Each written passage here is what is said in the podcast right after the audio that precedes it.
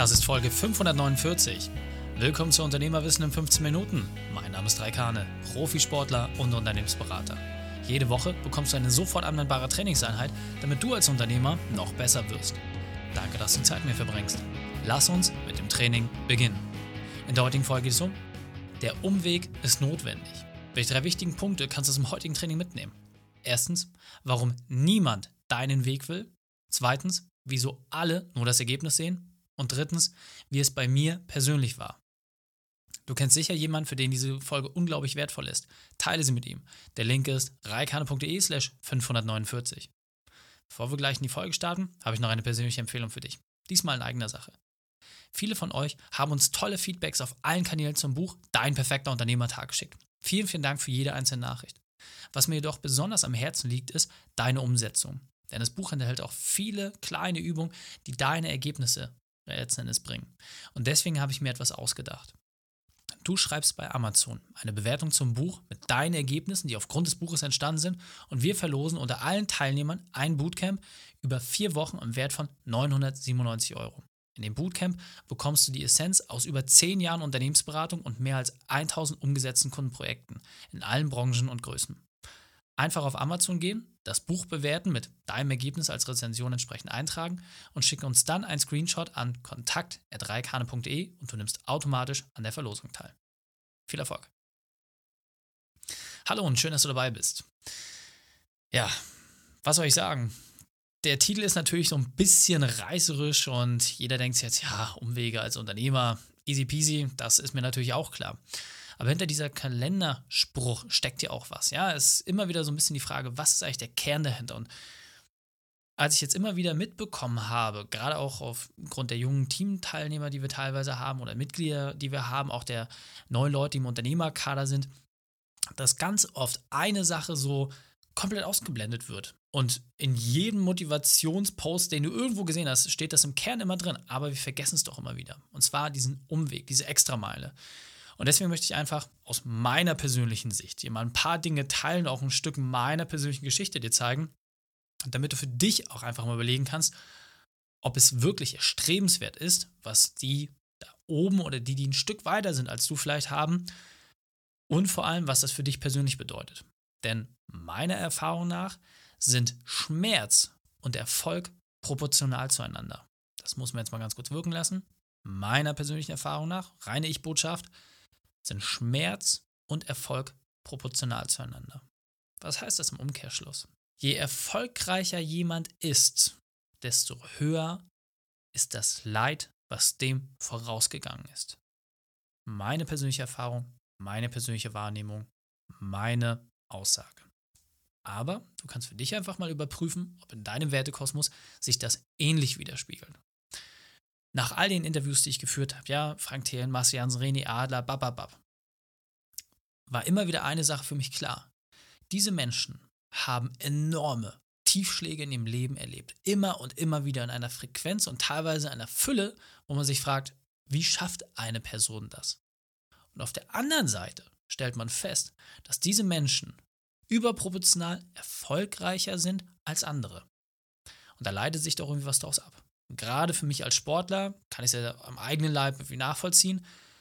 Ich weiß, was meine Trainingseinheiten waren vor den jeweiligen großen Wettkämpfen. Ich weiß, was notwendig war, um auf dem Podium zu sein. Und ich weiß auch, wann ich mir vorwerfen konnte, ich habe nicht alles gegeben im Training und dann auch entsprechend die Quittung im Wettkampf bekommen habe.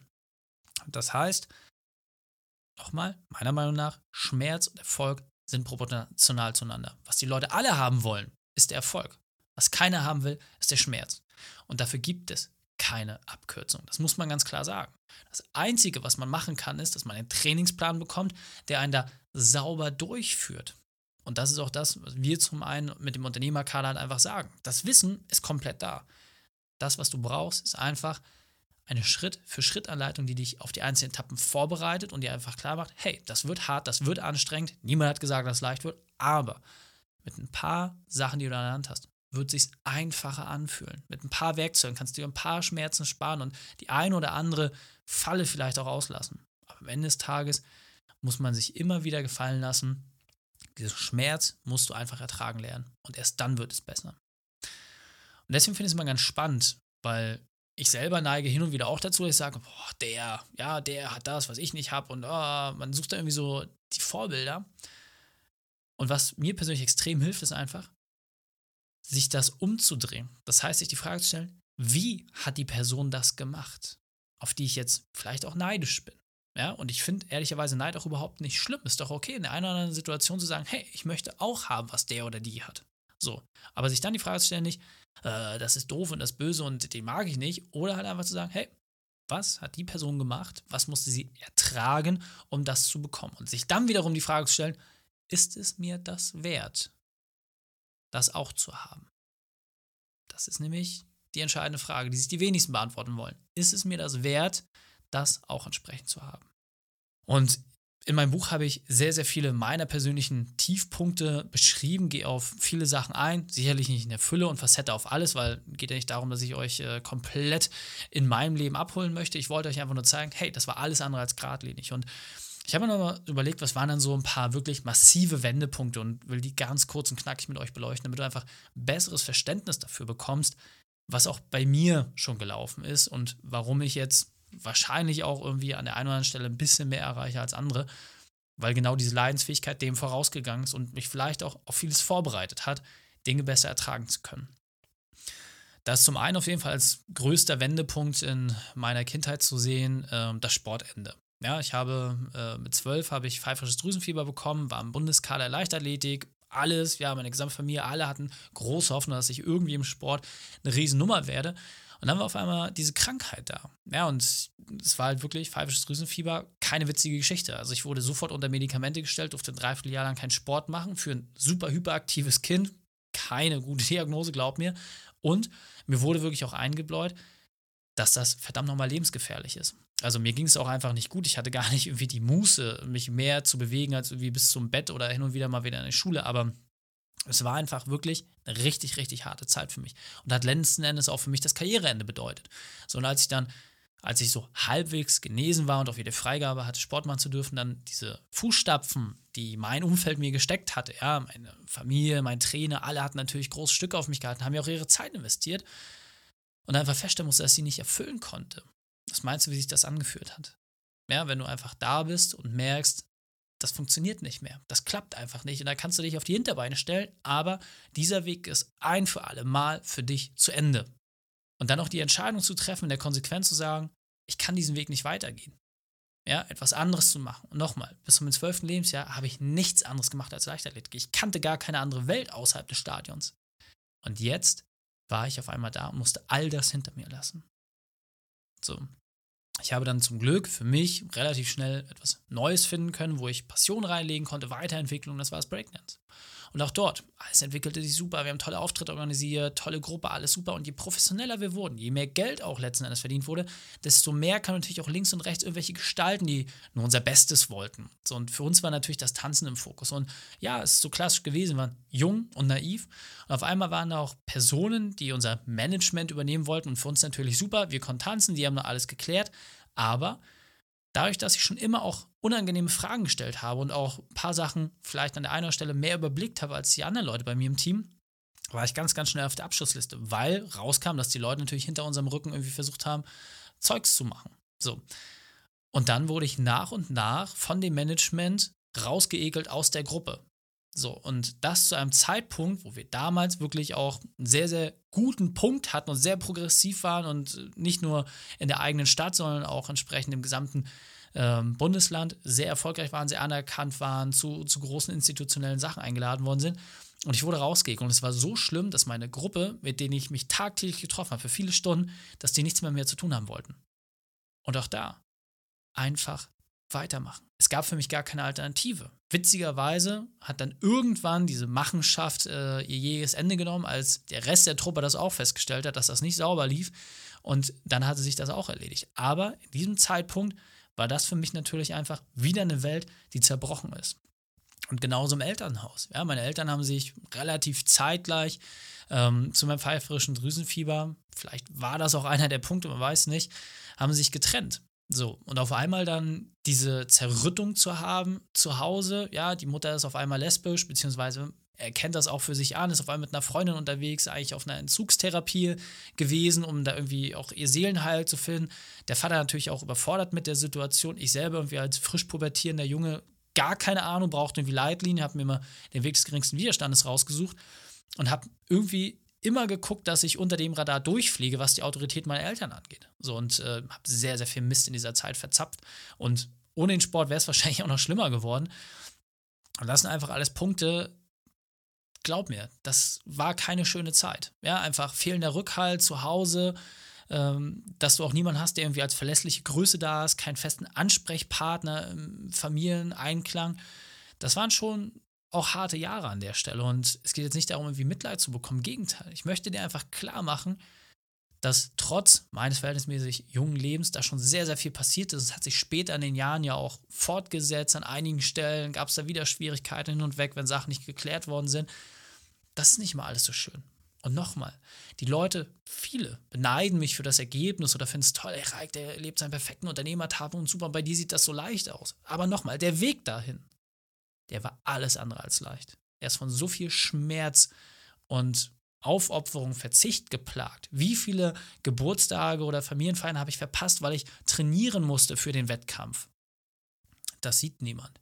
Wie oft habe ich irgendwie bei den Partys von irgendwelchen Freunden Nein sagen müssen, weil für mich klar war, die Trainingseinheit steht im Vordergrund. Und klar, ich habe mir das selber ausgesucht. Aber als Sportler musst du ganz, ganz viel Nein sagen. So, und diese Disziplin habe ich zum Glück in vielen Teilen auch in meiner Unternehmenswelt tragen können. Aber das muss einfach klar sein. Dieses permanente Nein sagen, das schottet dich natürlich auch irgendwann ab. Irgendwann kommen dann keine Anfragen mehr. Hey, willst du da noch mit hin, da noch mit hin? Ja, alle sind wie losgegangen mit ihren Kumpels und haben was gemacht und ich hatte halt meine Trainingsleute. So, aber außerhalb dieser Welt ist natürlich nichts passiert, weil ich da auch wenig Kontakt pflegen konnte. So, das sind alles Punkte. Nochmal, im Buch beschreibe ich das alles ein bisschen detaillierter, aber dieser Weg dahin, das kannst du jetzt einfach mal auch auf dich beleuchten wie erfolgreich bist du gerade, auch in der Wahrnehmung deines Umfeldes. Ja, also ah, beneiden die dich für deine Autos, deine Unternehmung, hast du nicht gesehen. Oder fühlst du dich da klein drin? Ja? Und dann einfach mal prüfen, wie war dein Werdegang? Was waren auch so die Tiefpunkte und wie hast du diese weiterentwickelt? Wie hast du dich darüber hinaus entwickelt? Was hast du weiter geformt? Welche Charakterstärken konntest du dadurch bilden? Das muss man sich einfach mal klar machen. Und sich heute einfach bewusst zu sein, in der Situation, wo es weh tut, wo es Schmerzen gibt, dass das die Zeit ist, in der du geformt wirst. Jetzt gerade, wenn es dir unternehmerisch oder so nicht gut geht, dann ist das die Zeit, die dafür sorgt, dass du gestärkt aus dieser Phase wieder hervorgehen wirst. Und dieser Punkt ist mir besonders wichtig, deswegen will ich noch einmal verdeutlichen. Eisbaden, Apnoe-Tauchen, Ringetraining. Egal, was ich momentan mache, alle diese Dinge bedeuten extremen Stress für den Körper. Und unternehmerisch ist es genauso. Das Team und die Prozesse zu skalieren, massive Überzeugungsarbeit im Markt zu leisten, keiner will diesen Weg gehen. Aber jeder will das Ergebnis haben. Und wenn du es geschafft hast, dann kommt der Neid und dann kommt die Missgunst. Und das gehört einfach dazu. Und deswegen, das, was immer wieder belohnt wird, ist schlicht und ergreifend das Durchhalten und niemals die Ungeduld. Und jetzt weiter im Text. Deswegen, Merke dir in der Situation, in der es dir schlecht geht, es wird eine bessere Zeit kommen. Es wird eine bessere Zeit kommen. Solange du durchhältst, solange du weitermachst, wird es danach besser werden. Das ist immer so. Und auf der anderen Seite, wenn es dir momentan gut geht und du auch in deiner Komfortzone bist und angekommen bist und alles super ist, dann stell dir doch mal die Frage, wo suchst du den Schmerz? Wo gibt es Punkte, die dich dazu bringen, dass es nochmal richtig weh tut? Denn Schmerz und Erfolg sind in meinem Kosmos proportional zueinander. Fassen wir die drei wichtigsten Punkte nochmal zusammen. Erstens, gehe deinen Weg. Zweitens, sieh das Positive im Tief. Und drittens, bleib dran. Die Shownotes dieser Folge findest du unter reikane.de slash 549. Alle Links und Inhalte habe ich dort zum Nachlesen noch einmal aufbereitet.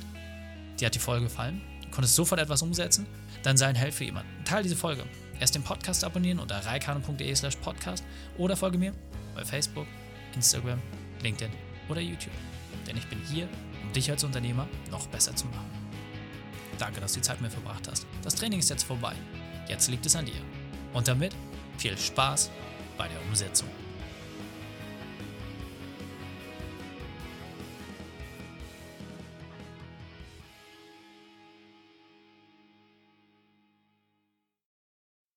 Und wenn du Ideen wie diese für dein Unternehmen auch umsetzen möchtest und auch 10 Stunden pro Woche weniger arbeiten, dann buche deinen Termin für ein kostenfreies Erstgespräch.